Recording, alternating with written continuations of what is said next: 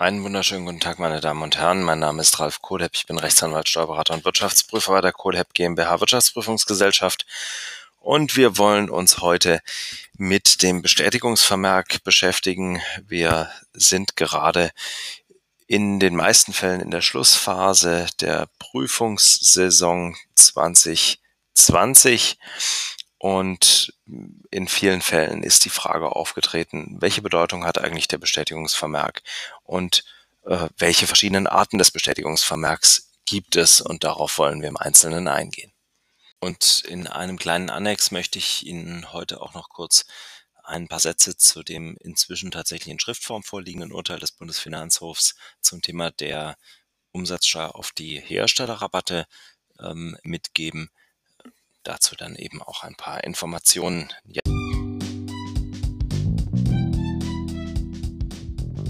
Fokus auf die gesetzliche Krankenversicherung. Gesetzliche Krankenversicherung fokussiert. Das ist der Name unseres Podcasts, der die Innensicht der gesetzlichen Krankenversicherung transparent machen soll. Was bewegt die Kassen? Welche Herausforderungen liegen vor uns? Und welche Lösungen sind greifbar?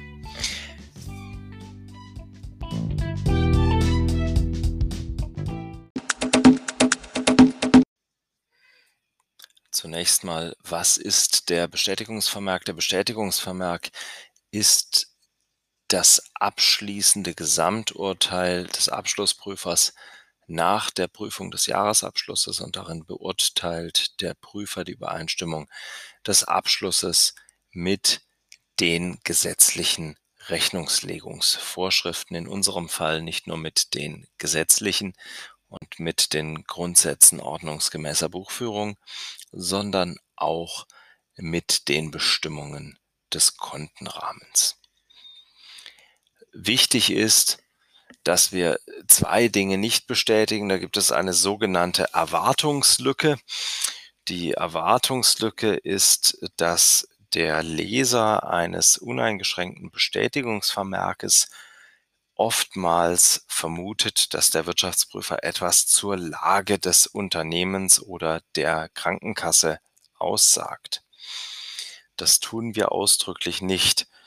Stellen Sie sich einen Jahresabschluss vor, der mit einem saftigen Minus endet, der aber vollständig richtig dargestellt ist, dann wird dieser Jahresabschluss uneingeschränkt testiert, denn er ist ja sachlich richtig.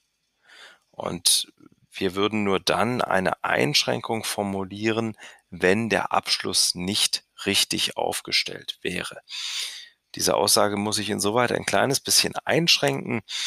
Stellen Sie sich vor, Sie haben nicht nur ein negatives Jahresergebnis, sondern die Fortführungsprognose ist nicht mehr gegeben. Das heißt, das Unternehmen, die Krankenkasse wird in, wird nicht mehr fortgeführt werden können. Sie muss schließen. Jetzt ist das ein Szenario, das bei gesetzlichen Krankenkassen nicht ganz so auf der Hand liegt und bei gesetzlichen Krankenkassen aufgrund der dann anstehenden möglichen Fusionen und sonstigen Hilfen im Zweifel in dieser Form nicht mehr eintritt, nicht mehr, weil wir die beiden Fälle ja hatten, City und Heilberufe in, dem, in der Welt der BKK. Aber ganz grundsätzlich in der Wirtschaftsrealität gibt es ja durchaus die Fälle, in denen ein Unternehmen nicht mehr fortführungsfähig ist und dann tatsächlich äh, Insolvenz droht, Einstellung droht, Beendigung droht. Was bedeutet das? Das bedeutet, dass eine Bilanzierung nach regulären Grundsätzen nicht mehr möglich ist, sondern dann nach Zerschlagungswerten bilanziert werden muss. Und wenn die Bilanz das wiederum nicht hergibt, dann müsste natürlich auch wieder eingeschränkt werden. Was für verschiedene Arten des Bestätigungsvermerks gibt es? Eigentlich gibt es zwei Arten, die zu unterscheiden sind. Das ist der sogenannte Bestätigungsvermerk und der Versagungsvermerk. Der Versagungsvermerk sagt letztlich aus, dass die Jahresrechnung eben nicht mit den Grundsätzen ordnungsgemäßer Buchführung, mit den gesetzlichen Vorschriften beziehungsweise mit den Vorgaben des Kontenrahmens übereinstimmt. Das ist im Kern wesentliche Abweichungen gibt, die eine Bestätigung des Jahresabschlusses verhindern. Das ist von hinten aufgerollt tatsächlich so das Schlimmste, was dem Jahresabschluss passieren kann. Ähm, und dann gibt es das Gegenstück und das ist der Bestätigungsvermerk. Und diesen Bestätigungsvermerk, den gibt es in zwei beziehungsweise in drei Varianten. Das ist der uneingeschränkte Bestätigungsvermerk, der eingeschränkte Bestätigungsvermerk und die dritte Variante, eine sozusagen inoffizielle Variante, das ist der Bestätigungsvermerk mit Hinweisen. Und dann gibt es noch die Kombination, ein eingeschränkter Bestätigungsvermerk mit Hinweisen, äh, erläutere ich gleich. Das einfachste mal wieder ist der uneingeschränkte Bestätigungsvermerk. Der uneingeschränkte Bestätigungsvermerk, der sagt, die Jahresrechnung ist insgesamt in Accordance, in Übereinstimmung mit den gesetzlichen Vorschriften, mit den satzungsmäßigen Vorschriften, mit den Vorschriften des Kontenrahmens und mit den Grundsätzen ordnungsgemäßer Buchführung und als solche rechtlich und tatsächlich in Ordnung. Das hindert nicht, und jetzt ein kleiner Einschub wieder, dass unwesentliche Fehler vorkommen. Das Thema Wesentlichkeit, das werden wir vielleicht in einer der nächsten Folgen nochmal thematisieren. Der Wirtschaftsprüfer, äh, der kann natürlich nicht gewährleisten, dass jeder Cent richtig verbucht ist. Das interessiert den Wirtschaftsprüfer an dieser Stelle offen gestanden nicht. Und da liegt eben der große Unterschied zwischen dem Buchhalter und dem Wirtschaftsprüfer. Der Buchhalter kann nicht sagen, ich lasse mal fünf gerade sein, ich buche mal im Wesentlichen richtig, ähm, sondern der muss centgenau verbuchen. Die Buchführung muss aufgehen und zwar auf den Cent. Der Wirtschaftsprüfer auf der anderen Seite, der sagt, solange die Jahresrechnung im Wesentlichen richtig ist, kann ich uneingeschränkt testieren.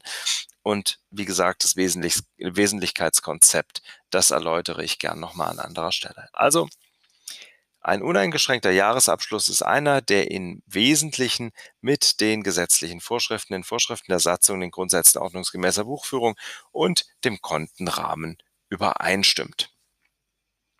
Dann kommen wir zum zweiten, zum eingeschränkten Bestätigungsvermerk. Was sagt der aus? Der eingeschränkte Bestätigungsvermerk sagt aus, dass grundsätzlich immer noch eine Übereinstimmung mit all diesen vorgenannten Normen besteht, die Jahresrechnung also eigentlich richtig ist, aber es gibt dann eine Bereichsausnahme. Es gibt einen bestimmten Bereich, den der Wirtschaftsprüfer identifiziert hat, in der die Jahresrechnung nach seiner Auffassung nicht richtig ist. Und diesen Bereich, den kann der Wirtschaftsprüfer greifen. Also er kann sagen, in welchem Volumen, in welchem Umfang, in welcher Sachspezifizität dieser Jahresabschluss nicht richtig ist. Wenn er das kann, dann kann er einen, eine solche Einschränkung formulieren. Dann sagt er, die, die Jahresrechnung ist richtig positives Ergebnis, aber insoweit eingeschränkt, als er sagt, aber für den Bereich der Schätzverpflichtungen aus dem Aufwendungsbereich XYZ schränken wir diese Aussage wie folgt ein. Die gesetzliche Krankenkasse hat eine Schätzverpflichtung im Umfang von circa Euro so und so viel tausend nicht gebildet dann wissen wir, in Ordnung. Zunächst mal, die Jahresrechnung ist im Wesentlichen richtig. Wenn wir diese Schätzverpflichtung in Höhe von x tausend Euro, die der Wirtschaftsprüfer spezifisch benennt, im Bestätigungsvermerk mit berücksichtigen, dann haben wir ein komplettes Bild des Jahresabschlusses. Alles klar.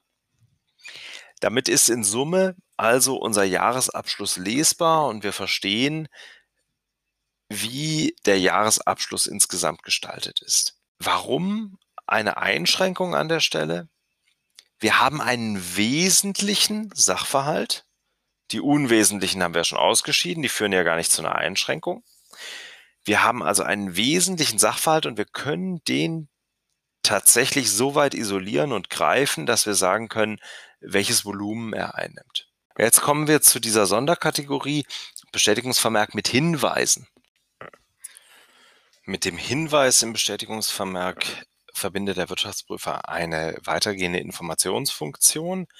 Das heißt, dass der Jahresabschluss nicht falsch ist. Also wir haben keinen, An, äh, keinen Anlass für eine Einschränkung aufgrund eines wesentlichen Fehlers.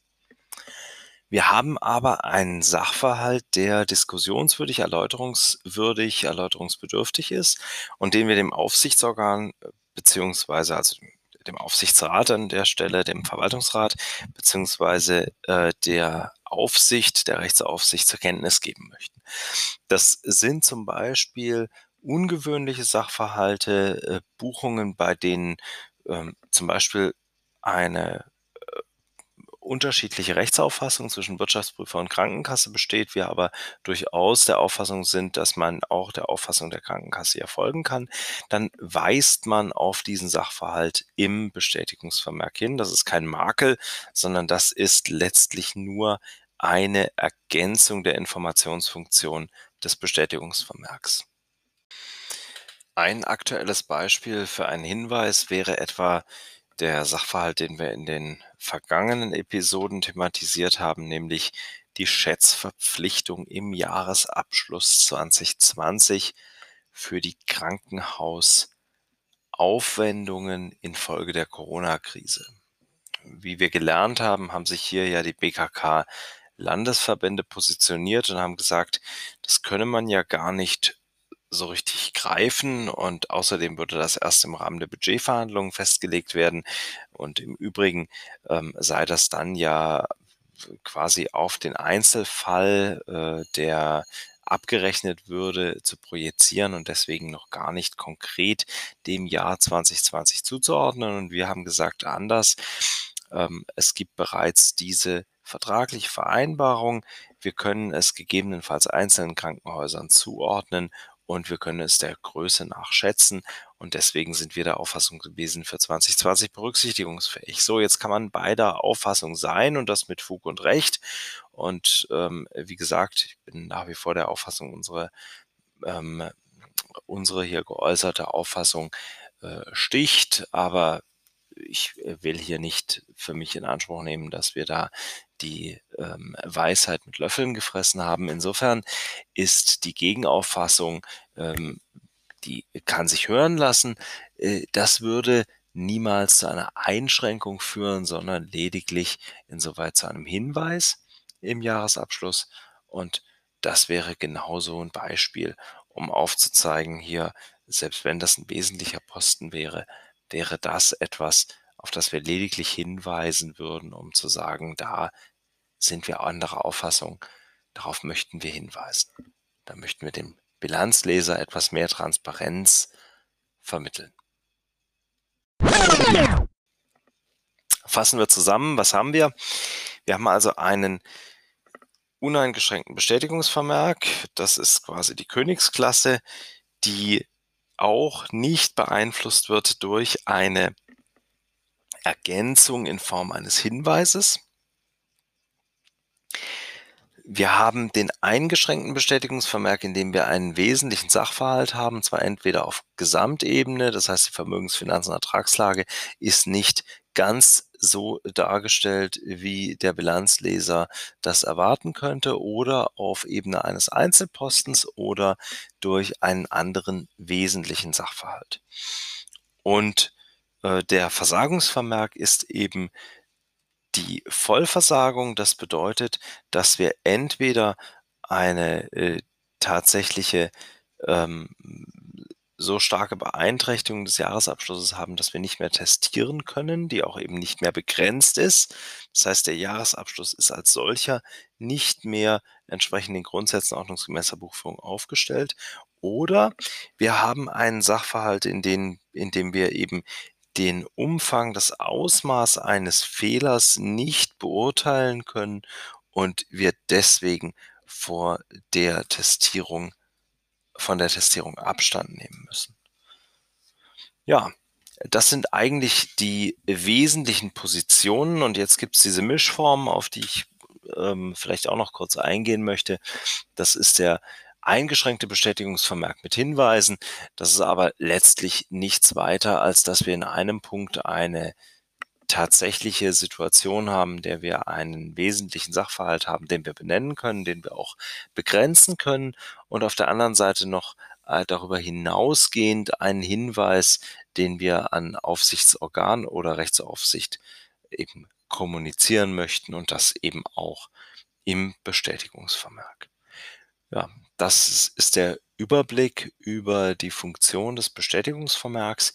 Ähm, ich hoffe damit ein bisschen Klarheit in die Angelegenheit gebracht zu haben.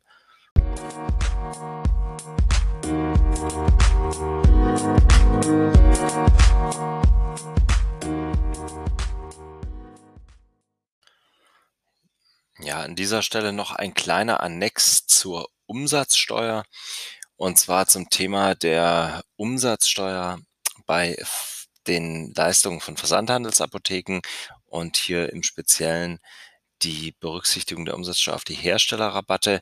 Äh, das war ja eine der ersten Folgen, ähm, mit der ich Sie behelligt habe. Das Urteil ist inzwischen gesprochen und ähm, auch veröffentlicht. Äh, tatsächlich ist es uns mit Schreiben vom 10. Mai 2021 zugestellt worden und ist damit jetzt so ungefähr zwei Wochen alt.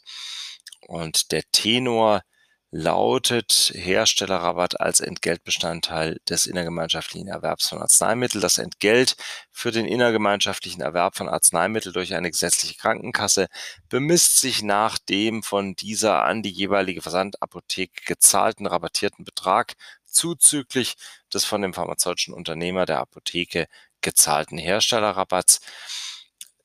Dieser Punkt ist damit ja rechtsverbindlich geklärt. Ähm, da führt jetzt auch kein Weg weiter. Die, der Weg über den EuGH ist an der Stelle etwas illusorisch.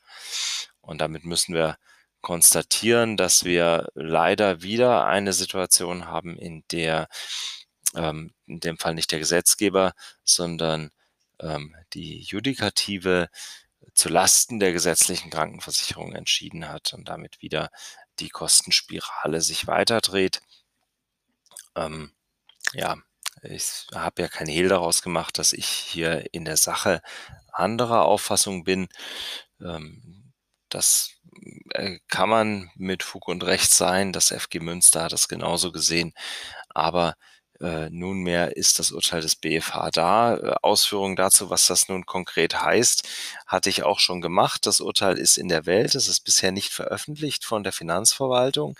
Äh, tatsächlich gibt es an äh, teilweise Betriebsprüfungen, die in der Zwischenzeit abgeschlossen werden, in denen auch die Finanzverwaltung das immer noch nicht sieht und quasi ähm, sozusagen abweichend von dieser Auffassung des Bundesfinanzhofs, der inzwischen ja veröffentlichten Auffassung des Bundesfinanzhofs, ähm, äh, abgegebene Umsatzsteuererklärungen äh, nicht korrigiert. Ich hatte ja auch schon mal angeführt, dass ich ähm, aufgrund der Transparentmachung dieses Sachverhalts in der Vergangenheit davon ausgehe, dass wir hier gar keine Offenbarungspflicht mehr gegenüber dem Finanzamt haben, aber für die Zukunft natürlich uns jetzt auch an Recht und Gesetz halten müssen. Äh, Klammer auf, was wir auch in der Vergangenheit getan haben, Klammer zu. Und nunmehr auch in Übereinstimmung mit diesem Urteil des Bundesfinanzhofs, Aktenzeichen etc. liefere ich jetzt dann gleich noch nach, ähm, die entsprechenden Erklärungen abzugeben haben. Also hier Aktenzeichen, Geschäftszeichen, römisch 5r 34 aus 18. Das ist die Entscheidung des fünften Senats.